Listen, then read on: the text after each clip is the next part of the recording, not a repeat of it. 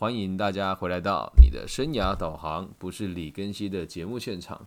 今天我们要继续带领大家阅读《无限赛局》这本书，来到 EP 三啊。今天的题目是“人人都该有领导者的使命”。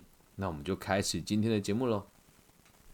我们再接续一下上集哦，跟大家复习一次哦，如何拥有这个正确的无限赛局的认知。一共要有五个原则。有一个理念，然后要有办法号召伙伴加入，重点是要利益于他人。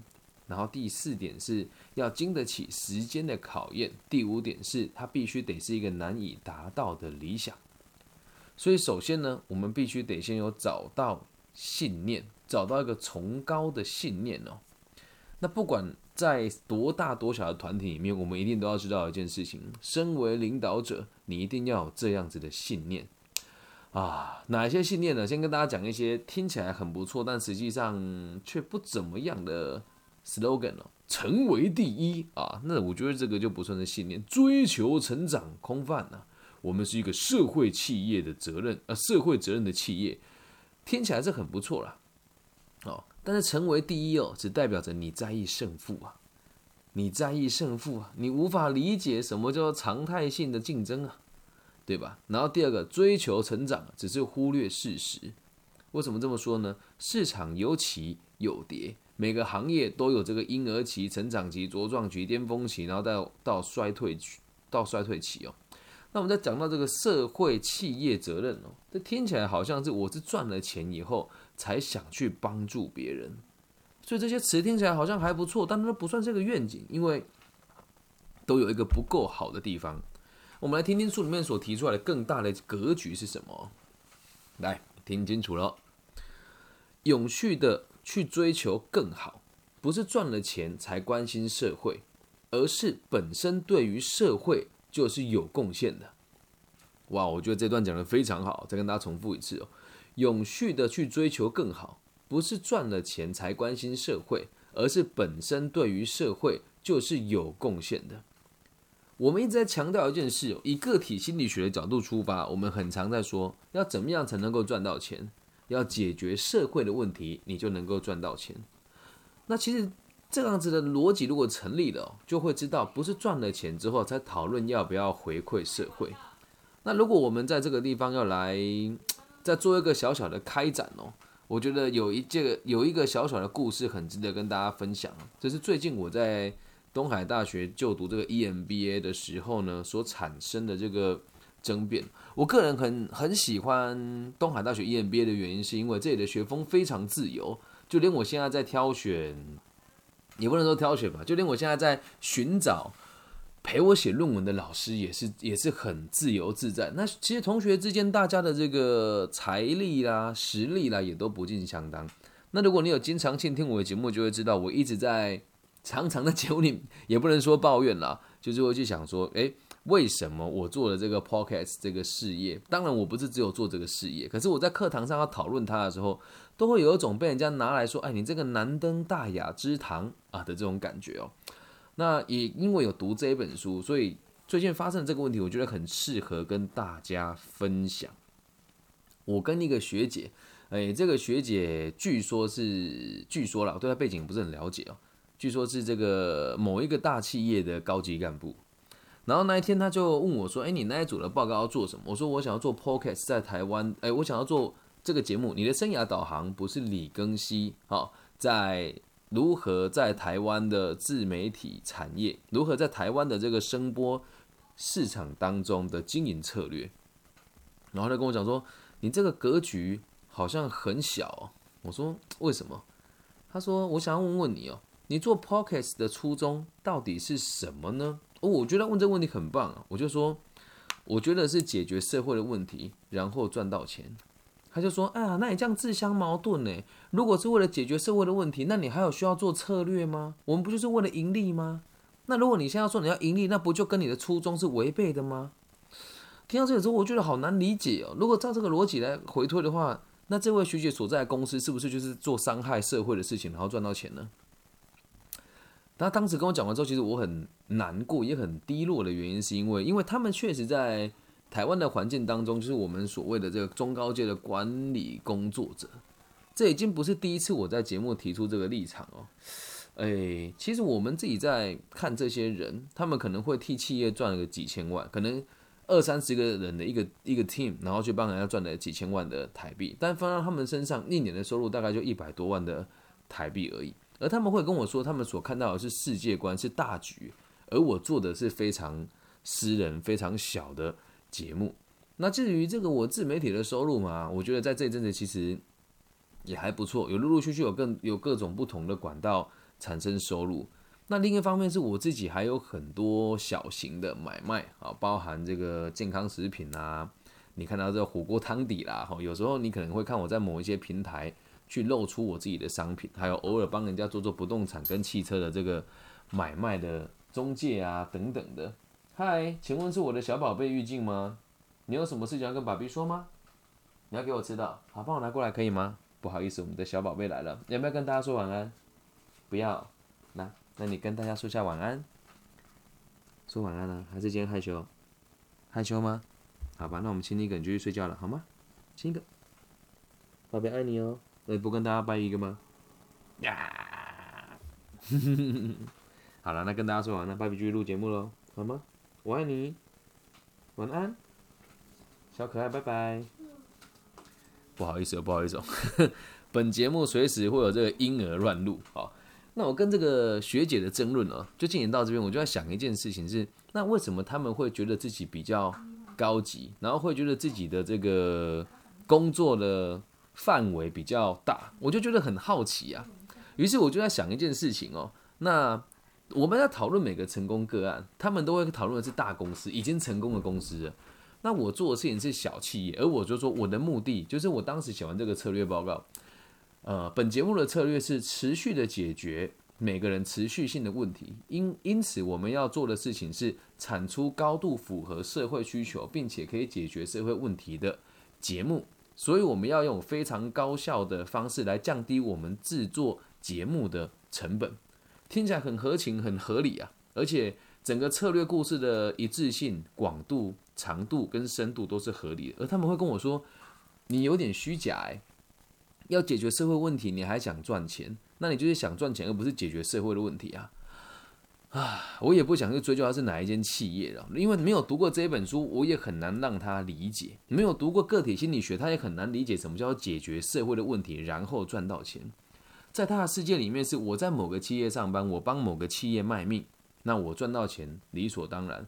可在我的世界里面是。你只是帮了一个资本主义的巨子赚到了某一些钱，而分到你身上也没有多少，而你却无法相信，真的有人是为了解决社会的问题而活在这个社会之上的这种企业跟个人。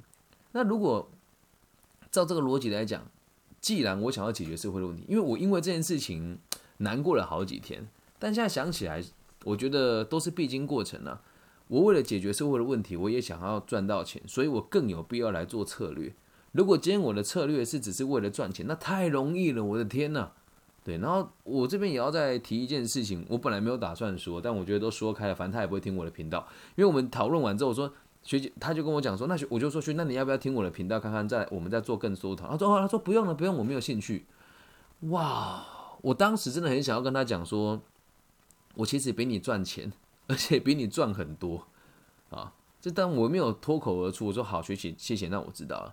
他一直叫我去去看某一些在大陆很有名的这个，我们讲说回乡之后的网红。他说：“你看人家都是经营成一个事业，还有他的团队来帮他做整个串接，他根本就不用自己做事了。”我当时很想跟他讲说：“那他们只是行销公司的棋子，这个 IP 一旦被打造出来之后，两两年、三年他就不见了。”他这样子的节目对社会一点都没有帮助，他只是别人拿来销售的品牌而已。他能够有资格来谈策略吗？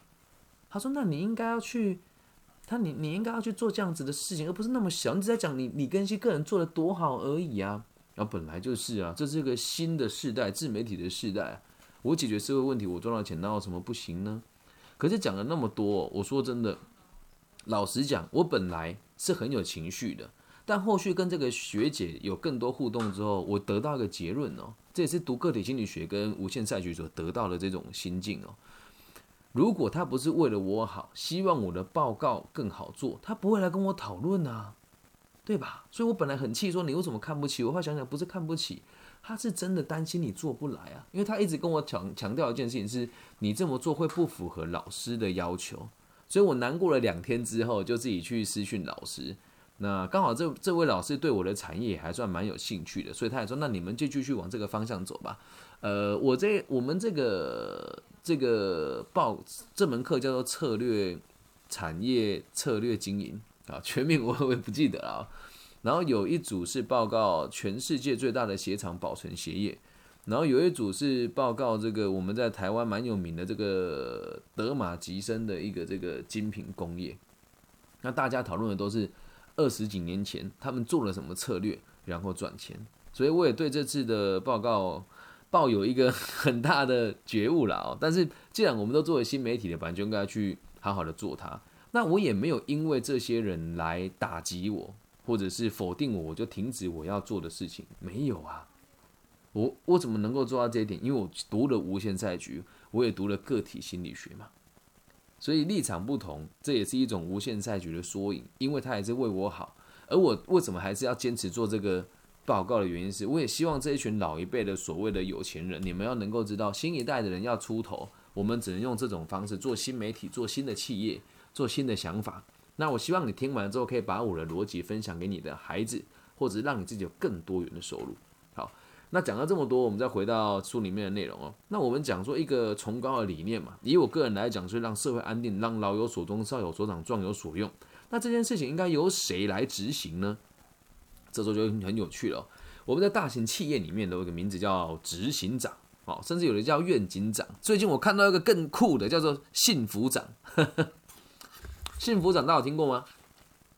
嗯，就是说他想要让公司更幸福。以前我都觉得啊，这群人好虚假。长大之后就发现了，嗯，只要你周遭人有钱呐，一个月给你五万八万，叫你去做一个幸福长，帮他企业洗洗名声，也没什么不好啊。所以在在我的角度啊，我们不需要把它拘泥在于什么长要来执行这件事情，而是每个人都可以是这一个崇高理念的推广者。好，这样讲不知道大家能不能接受。只是位阶不同哦，会影响到的范围也不一样啊。比如说，我是一个扫地的人，我说我的企业，比如说他在我的假设啦，在我的协会里面扫地，他说我们协会的存在目的就是为了让社会更安定。你说一个清洁人员能不能对企业产生影响，也是有啊。那如果今天是我自己理事长本人跟大家讲说，我们的协会存在的目的是解决社会的问题，所以带我我进来的人得经过我的面试。所以愿景真的会影响整个企业跟整个团队吗？肯定会啊。只是一般人都会觉得这东西好像很虚假。我们自己在做这个行业的时候，你要去理解一件事情：未来的世界里面，实体的占比会越来越少，而虚拟的比例会越来越高。不妨去想一想啊，如果你把雇主跟员工当成一个家庭的话，你家里的人如果有共同的信仰、认知跟原则，那会好相处很多啊。而无限赛局这个理念的的大大方向哦，就是利他啊，还有利众生。什么叫利众生？众生就是所有的生物啊。呃，以这个古印度哲学，释迦牟尼说的“若卵生，若胎生”，哦，若有想，若无想，若非有想，若非无想，也就是所谓的有灵魂的、没灵魂的、诞生的跟不是诞生的之类的。那这个都是我们要去利益的其中一部分。因此，现在有很多企业在推这个零排碳啊，低。低污染啊，等等的，那这些观念如果整个企业都是一致的的话，那一个新进的成员要进来之前，他必须得了解这些事情，这个就是所谓的远景。所以新进的同仁跟新进的伙伴会很容易被这个愿景所影响。所以你去想哦，一个一般人到职到一个新的领域，他就像白纸一样哦，如果没有有没有一个人带着大家，就难以延续。好，如果没有一个人在前面告诉大家我们努力为了什么，那这个样子的精神就很难以延续，那就非常难找到下个阶段所谓的信任的伙伴了。其实哦，说真的啦，赚钱和良心是可以不冲突的。说穿了，如果你认为赚钱跟良心是冲突的，代表你贪婪啊。所以给大家一个全新的定义跟使命哦。任何企业都可以这么做，但是说真的，要做到这一点真的很难。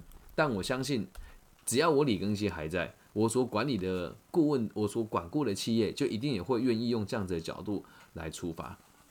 好，比如说这个小豪包膜啦、羊色鲜羊乳啦，啊，还有我们自己的协会啦，啊，还有这个目前有在合作的几间大专院校啊，修平啊、东海啦。